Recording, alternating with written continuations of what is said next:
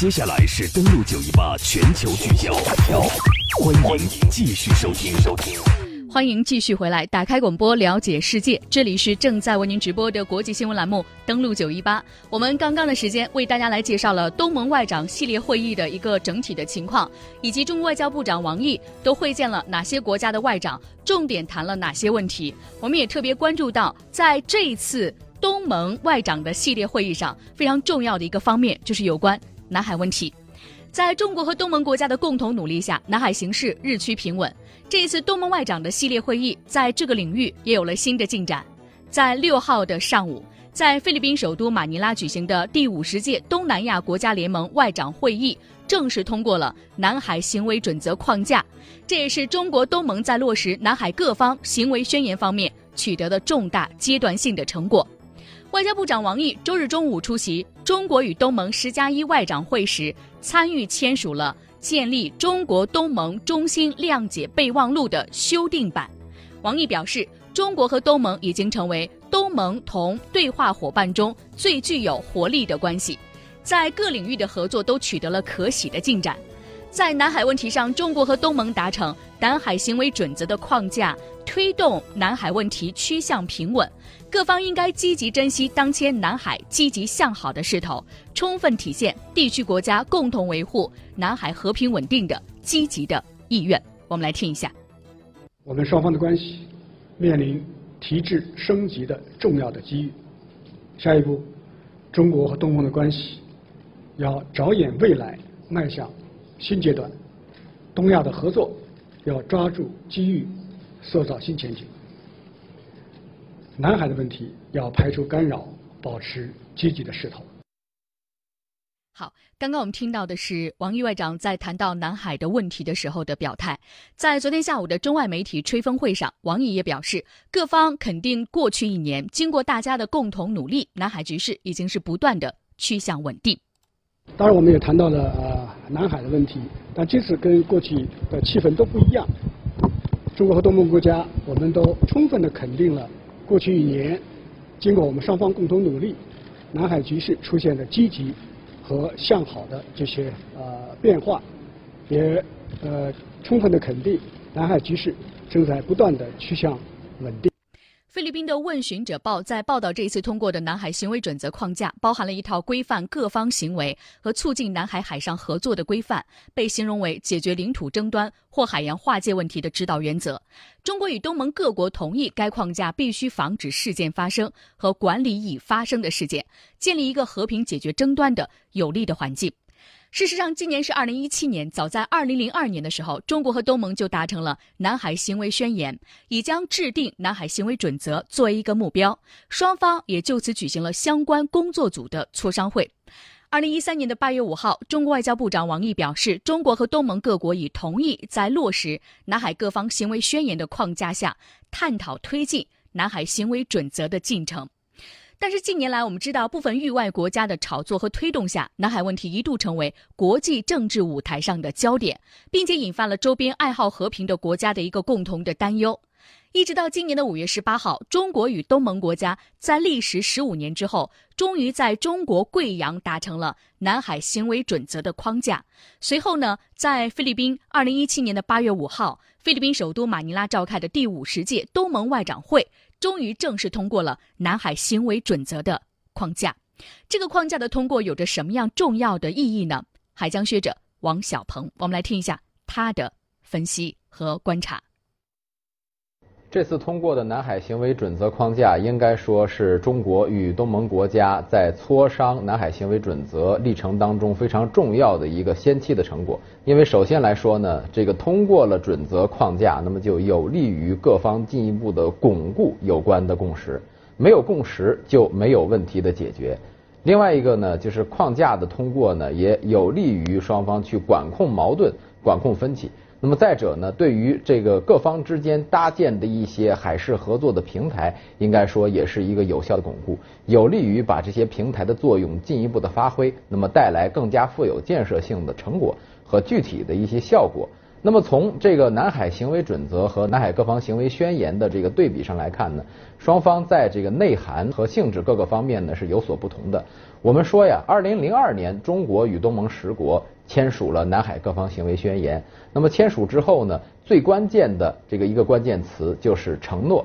那么中国与东盟十国作出庄严承诺，比如说这个各方均不采取使事态进一步复杂化和扩大化的这个行为，那么带来的就是南海和平和稳定的维护。但是没有得到有效的维护的原因是什么？非常重要的一个原因就是另外两个关键词：规则。和机制，所以说呢，早在二零零二年，中国与东盟各国签署宣言、落实宣言的时候呢，就明确的啊有一个共识，就是要通过制定南海行为准则，也就是 COC，来以规则化和机制化的这种形式来落实宣言当中各方做出的承诺，来全面的落实宣言的内容。所以说呢，准则确定下来的一系列的这个规则。和具体制度化的一些表述，那么对宣言的落实又是一个重要的保障。嗯，中国社科院亚太院研究员许立平，他认为南海的和平稳定向前迈出了制度化的重要的一步。呃，我想南海行为准则框架的通过，就表明了中国和东盟有能力、有决心来维护呃南海地区的和平与稳定。也就是说。中国和东盟啊，可以通过啊现有的一些机制啊或者平台来解决南海的分歧或者说争端，南海的问题的这种降温或者南海的和平的稳定，已经可以说向前迈出了制度化的重要的一步。我是环球时报总编辑胡锡进，欢迎收听登录九一八，登录九一八正在直播，在直播。东盟外长会议昨天正式通过南海行为准则框架，东盟各方有何反应？从南海各方行为宣言到南海行为准则框架，十五年来各方克服了哪些困难？框架达成有着怎样重大意义？南海行为准则达成后，美日为何坐不住了？我们在今天的节目当中也为大家留了一个互动的话题。登录九一八国际时事约你评，参与方式。公众微信平台九一八私家车，或者下载蜻蜓 FM，搜索登录，在社区留言，说出你的想法。我们看到中国和东盟之间的南海行为准则宣言，这一次呢，其实它的通过也就意味着接下来呢，中国和东盟的各国在处理南海问题方面进入到了一个制度化的一个的过程当中。而这一次呢，经过十五年的一个磋商，南海行为准则呢是十五年磋商过程当中的一个目标。那么这样的一个宣言的通过，是否意味着接下来南海就会？风平浪静了呢。其实我们看到全球媒体对此也有关注。德国的焦点周刊就是以“南海会从此风平浪静吗”为题称，中国和东盟国家签署南海行为准则的框架文件，未来南海的海上事情有了法律的保障，周边国家的冲突性会大大的减少。菲律宾的外交部发言人表示，该框架的通过标志着创建一个实质性的。有效的承诺。不过，南海的冲突因素还有美国，美国舰船一直以航行自由为理由在南海进行巡航。而在这一次东盟系列外长会上，美国国务卿蒂勒森和中国外长王毅的会晤最备受关注。六号的时候，王毅和蒂勒森就南海问题进行表态。经过中国和东盟国家的共同努力，南海局势趋稳向好。他告诫美国，希望美方尊重中国和东盟国家维护地区和平稳定的努力，并且为此发出建设性的作用。而其他的一些媒体，我们看到德新社是这样说的：今天，中国外长共同确认南中国海的行为准则框架，今年将就行为准则的具体内容展开谈判。路透社的报道说，有十个成员国的东盟和中国之间已就就解决南海争端取得了真正的实质性的进步，所有各方都需要珍惜这种势头。韩国的《每日经济》在六号表示，围绕如何处理南海争端，从会议结果来看，中国在东盟内部的优势正日趋稳固。关于南海形势，东盟越来越多国家认识到与中国合作维护南海和平的重要性。菲律宾商报呢，在六号引述。菲律宾外长卡耶塔诺的话表示：“如果有一种特点使本地区真正独特，并且受到世界的敬佩，那便是和平处理地区争端和地区合作。这种特点是实现和平的最佳的手段。”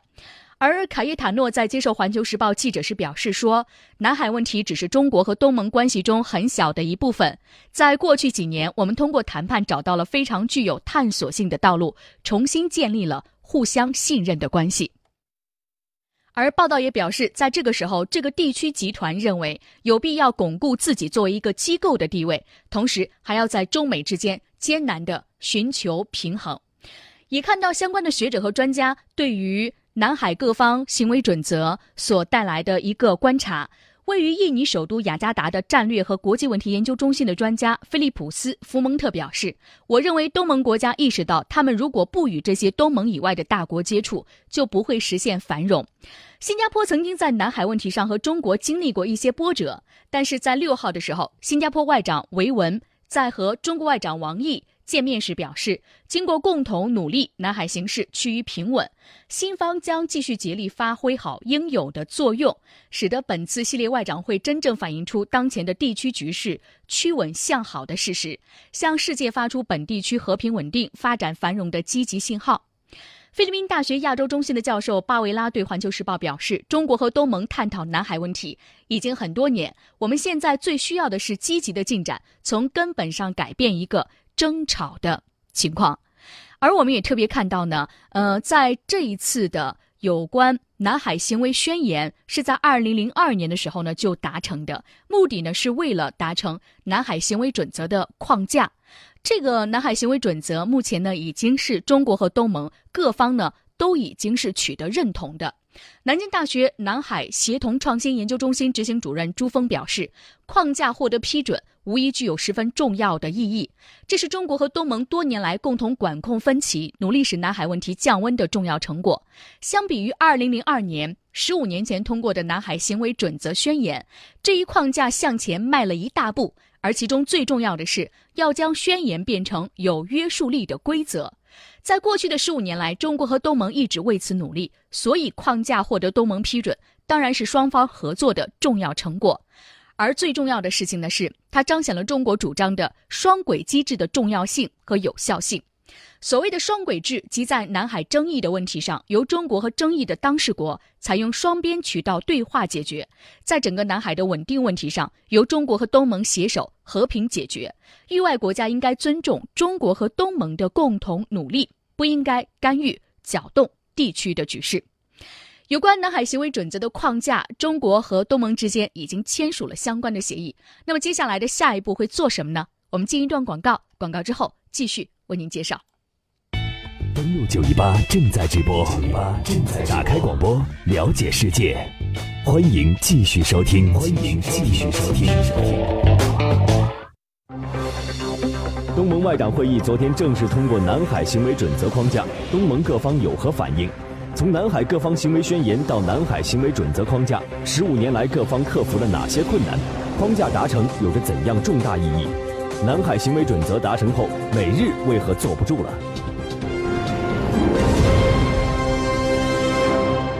欢迎继续回来。我们今天这个话题呢，重点聚焦向了中国和东盟达成了南海行为准则的框架。可以说，为了这个框架的达成，我们也是努力了十五年的时间，也是为了南中国海的一份。和平。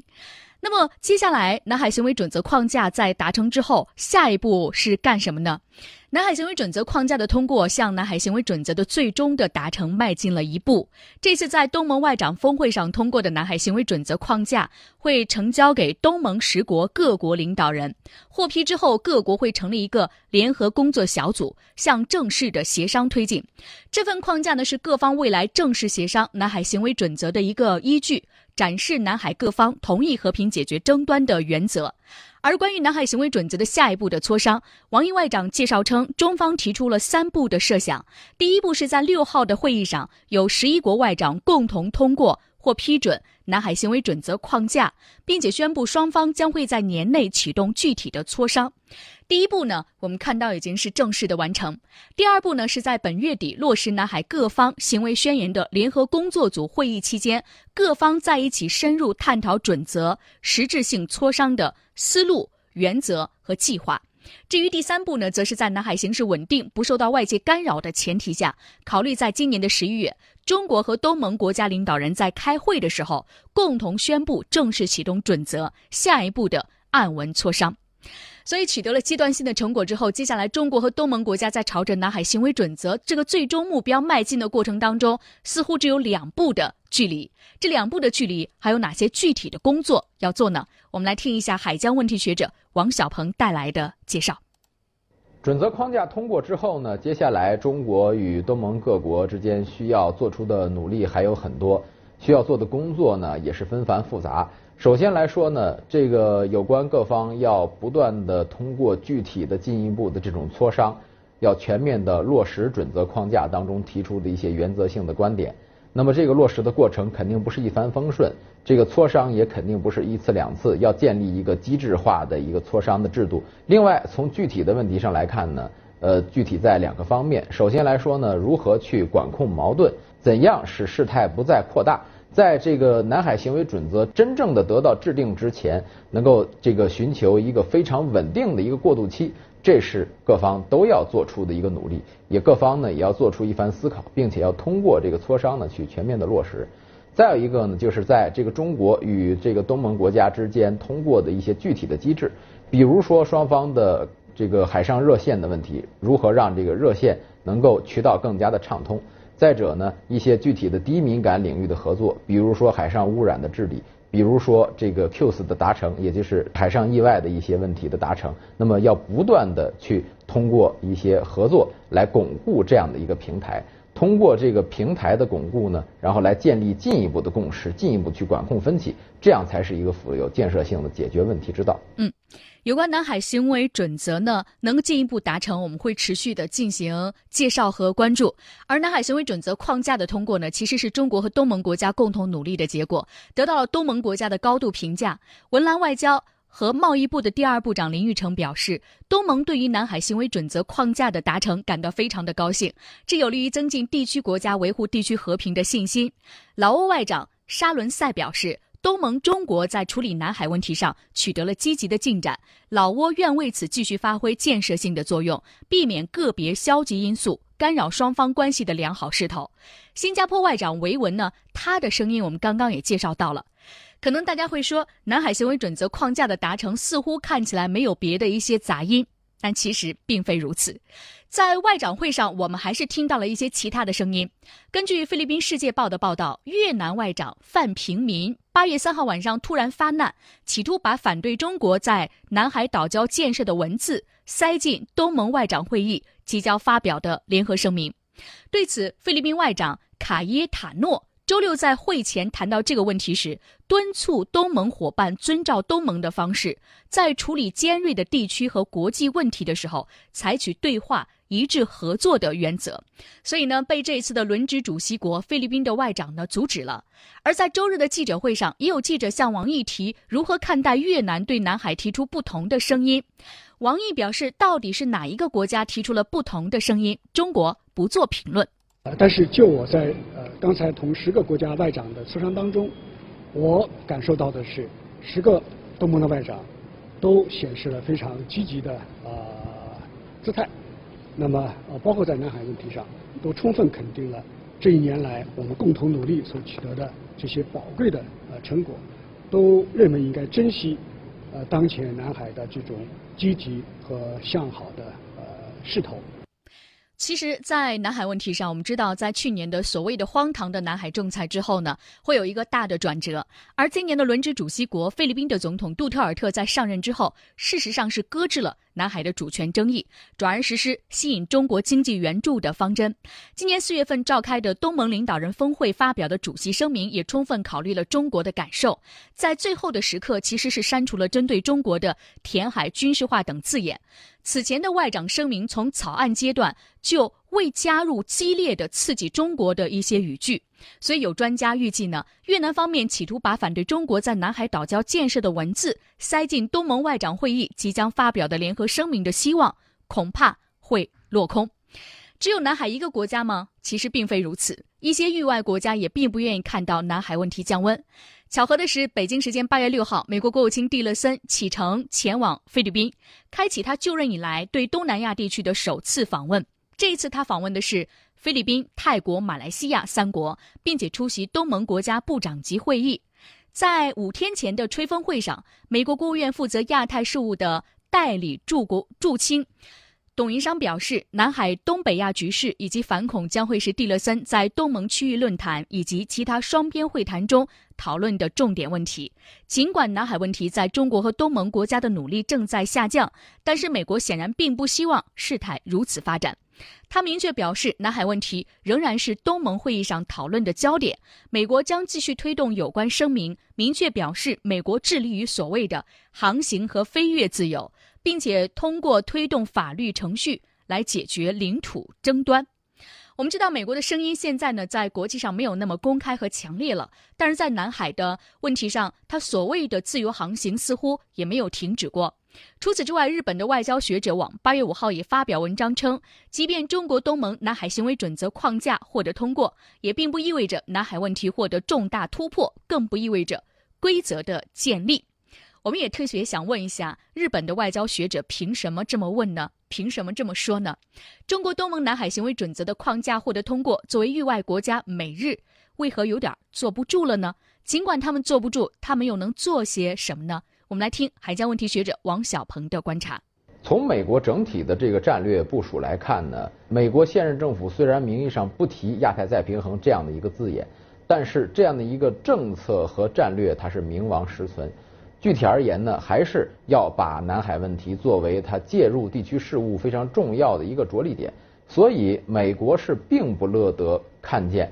中国与东盟各国就行为准则框架磋商取得一些先机成果的。因此呢，美国现在它就是要充当一个南海问题的加温器的一个作用。它是寻找两个端口、两个着力点。第一个就是从舆论上来讲，一方面对于这个中国与东盟各国通过了准则框架，酸言醋语。另一方面呢，提出这是中国的一个重要的胜利，什么意义呢？就是要把这个中国与东盟各国之间的这个利益关系和这个双方共同维护南海和平稳定的努力割裂开来。其实这是一个变相的中国威胁论，或者说是所谓的中国海洋威胁论，目的就是要挑拨离间，挑拨离间中国与南海周边各国之间的这个关系。另外，在一个这个重要的端口呢，就是通过海上行动。比如说，美国在前段时间，它一直在强调它所谓的这个航行自由的问题。那么，强调它与这个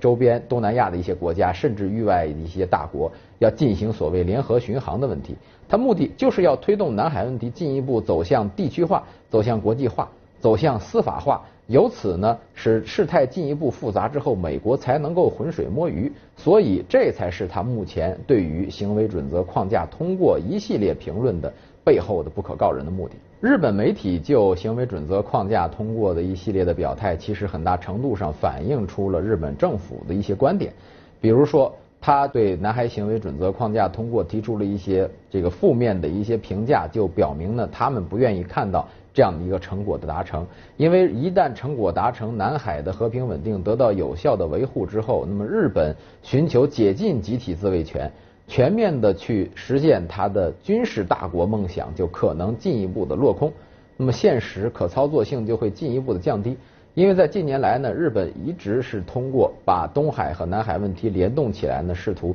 形成这样的一个争端链条，对中国在围堵的同时，拓展日本海外行动的范围，拓展日本的海上伙伴，也就是他梦想的所谓准军事同盟的这个国家的数目。那么，南海周边国家这样的一些东盟国家，必然会成为日本重要的一个选择。所以，接下来呢，日本它的一些具体的行为。也都是指向南海问题的。FM 九十一点八的听众朋友们，大家好，我是杜文龙。打开广播，追踪国际，欢迎收听登录九一八。